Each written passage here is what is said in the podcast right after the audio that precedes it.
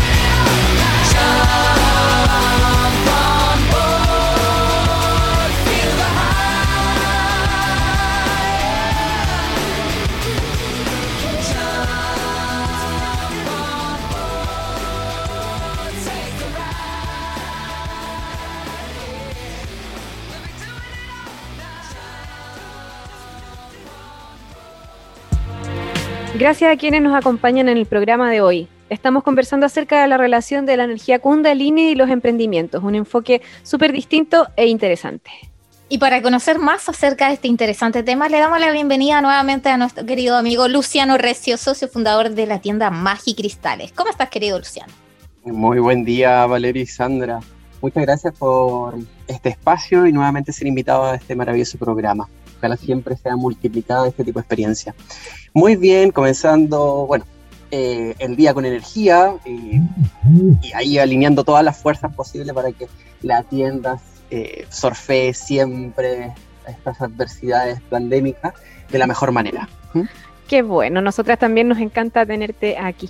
Bueno, Luciano, ¿puede haber una expresión de la Kundalini a nivel planetario considerando este un macroorganismo según algunos actores? ¿Nos compartes tu visión al respecto? Sí, eh, respecto a la energía Kundalini, bueno, en un momento más vamos a explayarnos como corresponde, pero han habido ciertas historias, ciertos autores que han afirmado que el, planeta Tierra tiene un sistema energético sutil y tiene las expresiones, como el cuerpo humano tiene expresiones de los núcleos energéticos llamados chakras, eh, también hay en el planeta, ¿cierto? Y se habla de que hay algunos desplazamientos. Pero más que hablar que viajó o no hacia el sur eh, del continente de Sudamérica, me gustaría eh, nombrar a un autor que se llama, James Lovelock. James Lovelock eh, planteó una tesis que no, es una tesis, digamos, tan original, pero sí es, es original en tanto que ocupó la ciencia para avalarla, que es el concepto de Gaia, un concepto ancestral. Eh, él avaló la, la tesis, generó una cantidad de documentos enorme donde habla que el planeta Tierra es un macroorganismo con, con sistemas circulatorios, sistemas respiratorios, etc. Y tenemos experiencias nativas, experiencias endémicas, donde ciertos grupos nativos consideran, por ejemplo, las, las cadenas de montañas columnas vertebrales, ¿ya? Y eso tenemos una experiencia bien concreta de, en México con nativos huicholes, los huicholes son un grupo nativo bien asociado a, cierta línea del chamanismo.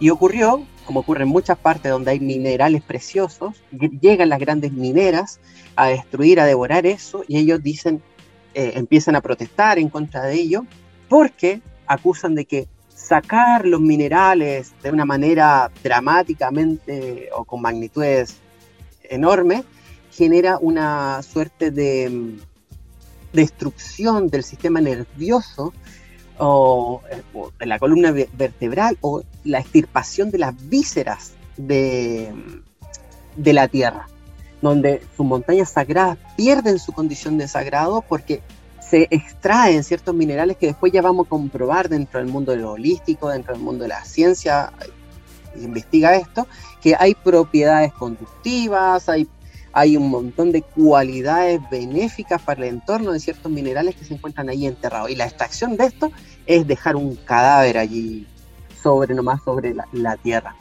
Entonces, sí se comenta que la cordillera de los Andes, ya a lo largo de estos continentes, es, o la misma cordillera de la, de la costa, era un puente de comunicación entre distintos grupos étnicos. Wow, qué interesante. Y con toda esta economía extractivista, en el fondo estamos dañando a nuestra querida Gaia. Ahora te invitamos a darle como un vuelco a esto de la Kundalini Chakras y vincularlo más a los emprendimientos. Entonces averiguamos que un proyecto o una empresa o un emprendimiento es una entidad también con un sistema de chakras, con su aura y con todos sus elementos energéticos que tiene su creador o su creadora. Eh, en este sentido, para esta visión, ¿qué funciones realizarían los chakras en una empresa o emprendimiento? ¿Podemos ir como ejemplificando cada uno de ellos? Totalmente. Súper, Cuando nosotros Partamos con el chakra raíz, dale. Cuando nosotros heredamos, digamos, esta mm, suerte de visión de la India o, de países aledaños, continente aledaño, eh, digamos que pasa a ser un conocimiento un poco foráneo, con ciertos conceptos que poco entendemos o, que no son tan familiares, ¿ya? Y pasa a ser más teórico que funcional o práctico. Entonces, yo le da una, un giro a esto para poder aterrizarlo, darle un, eh, un pragma, pasarlo por el sedazo del pragmatismo. Entonces, primero entender que la kundalini, hay que imaginarse que nosotros en nuestra base de la columna tenemos una serpiente enrolladita, ¿ya? Una serpiente que está dormida y que viene siendo una energía pulsante, vitalista, que en la medida que se despliega esta serpiente, que va a ir ascendiendo por esta columna vertebral, va adquiriendo complejidad. Digamos que en su base más primitiva y en la medida que se eleva, va adquiriendo este, eh, más condiciones, más cualidades, más propiedades, va teniendo mayor conciencia también. Entonces, pensando que tenemos, digamos, siete núcleos principales de energía, la, la, primera expresión de esta kundalini que levanta la cabecita, ¿cierto? Y empieza a mirar hacia los alrededores es la del primer chakra. Y el primer chakra vamos a reducirlo a la consigna de tengo ganas, ¿ya? Tengo ganas. Entonces en algún momento nosotros, ¿cierto? Estamos chatos de la rutina, de las formas, de las restricciones, etcétera, y queremos hacer algo totalmente distinto. Renunciar al trabajo, salir de viaje, ¿cierto? Entonces, esas ganas se expresan en el primer chakra. Pero si no están esas ganas, este chakra está deprimido. ¿ya? Entonces, como no quiero levantarme, no quiero hacer nada, simplemente quiero dormir. Entonces, esta serpiente se mantiene dormida y acostadita.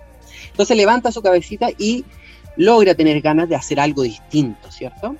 Pero aún no tiene claro qué cosa quiere hacer distinto. Esa qué cosa, esa idea se juega en el segundo núcleo de energía, en el segundo chakra. Cuando decimos, sí, quiero romper la rutina, y decido hacer un emprendimiento. Ya quiero renunciar al trabajo patronado, ya, etcétera. Quiero ser mi propio jefe con los beneficios y perjuicios.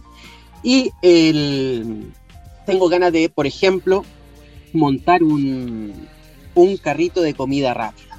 ¿Vale?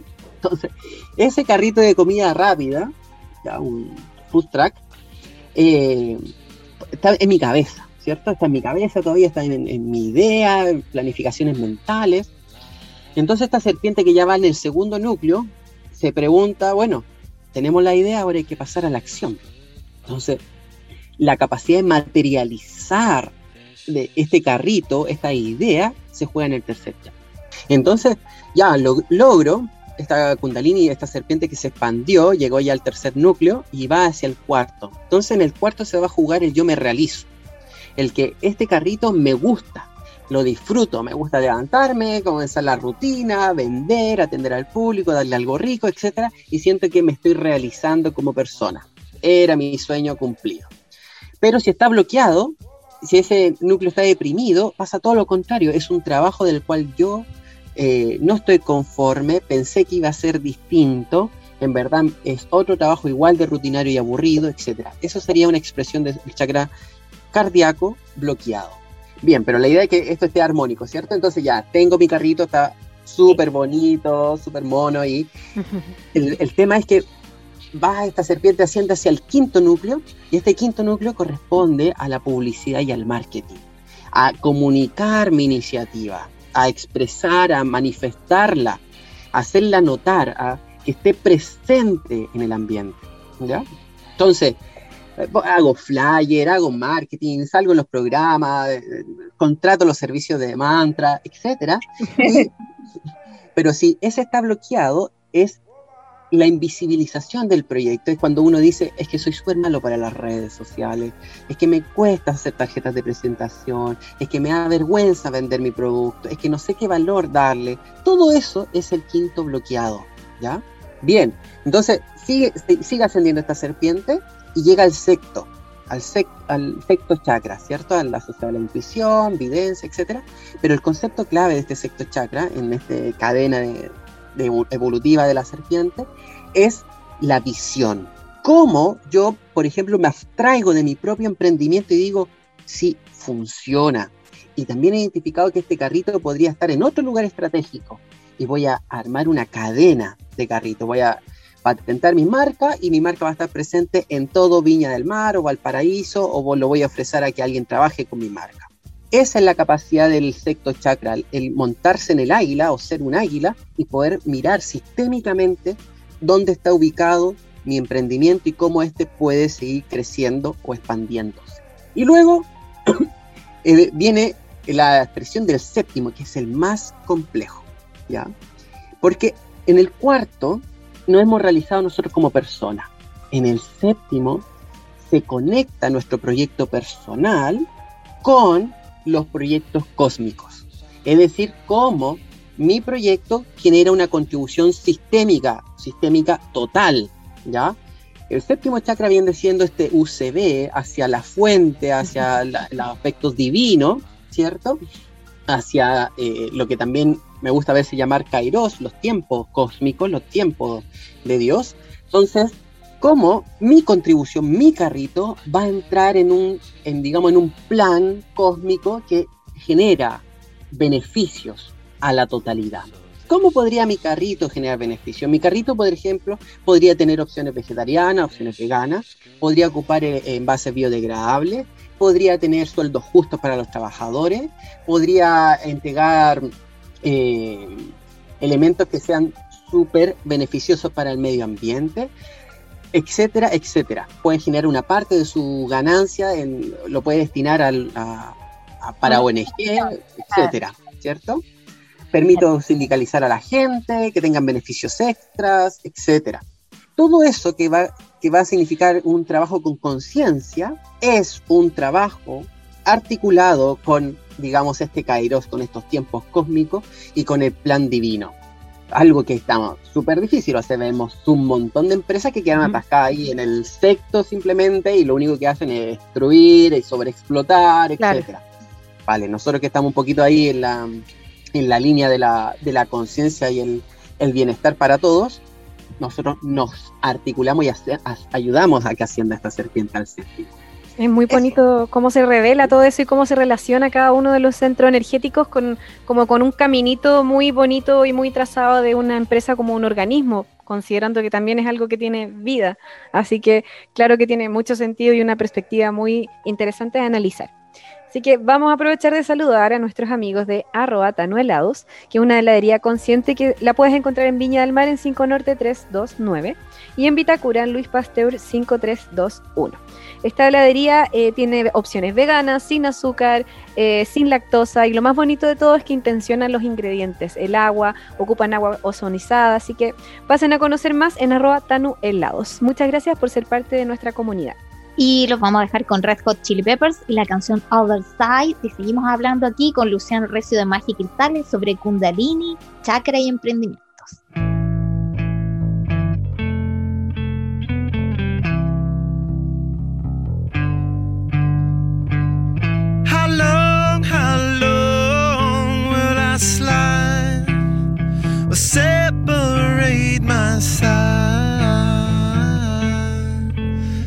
don't.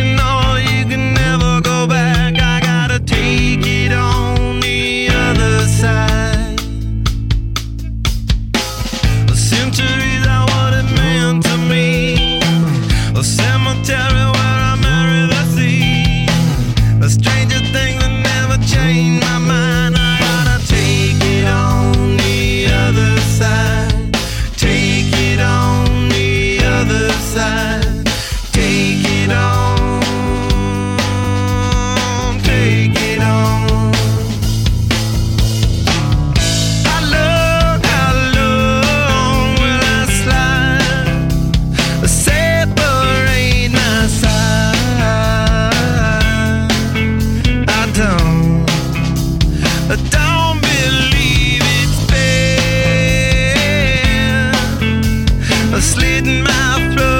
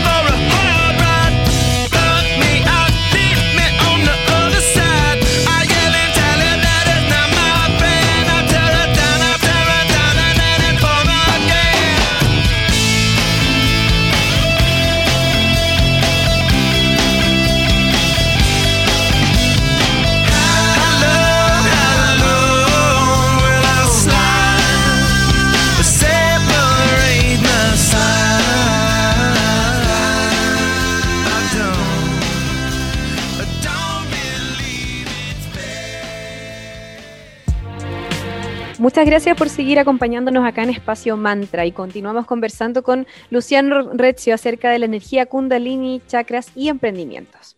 Luciano, como sabemos, los cristales influyen en nuestro bienestar, en nuestras emociones y también nos protegen.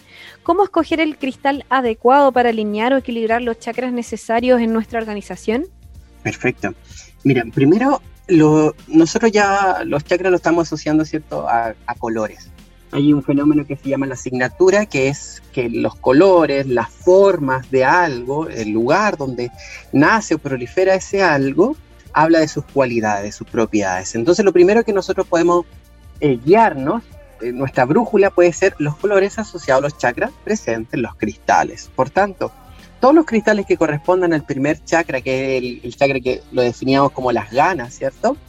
Eh, o la fuerza vital para hacer algo, corresponden a los colores rojo y negro, ¿ya? Y esos cristales tenemos cosas muy comunes y cercanas, como por ejemplo el jaspe rojo, el, cuarzo ahumado, el onix, la obsidiana, la cematita, las turmalinas. Esos son cristales que van a estar asignados a este chakra. ¿Cómo ocuparlos? Porque la pregunta sí, solo tenerlos. Yo siempre voy a recomendar que los cristales, que cuando nosotros identifiquemos dónde tenemos el bloqueo, los ocupemos en forma de aritos, de collar, pulsera, tobillera, eh, pero que estén en contacto con la piel, ¿ya? Porque, como hemos hablado en otra, en, otra entrevista, tiene una condición homeopática, es decir, entran pequeñas partículas a nuestro cuerpo. Necesitamos micro cantidades para que ellos ya estén influenciando sobre nuestro cuerpo orgánico y nuestros planos sutiles. Entonces, para el primer chakra, eh, ese color y esos cristales. Para el segundo, que correspondía al plano de las ideas, tengo ganas, pero ya sé qué cosa en particular, los colores naranjo, ya que puede ser, por ejemplo, la gatacornalina, la calcita naranja. Y también ahí, como sabemos que es el híbrido entre amarillo y rojo, también a veces las mismas cristales del primero y del tercero también nos van sumando para el segundo.